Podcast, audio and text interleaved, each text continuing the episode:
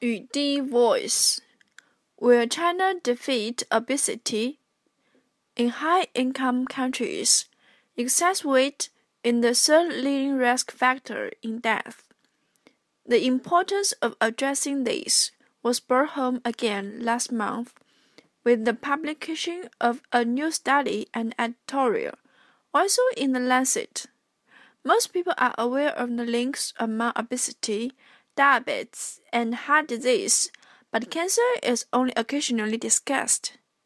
And although that association is not news precisely, there are a couple of aspects of the new study that make it notable.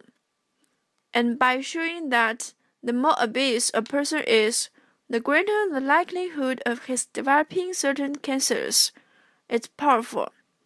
This is Virginia speaking for 语滴 FM。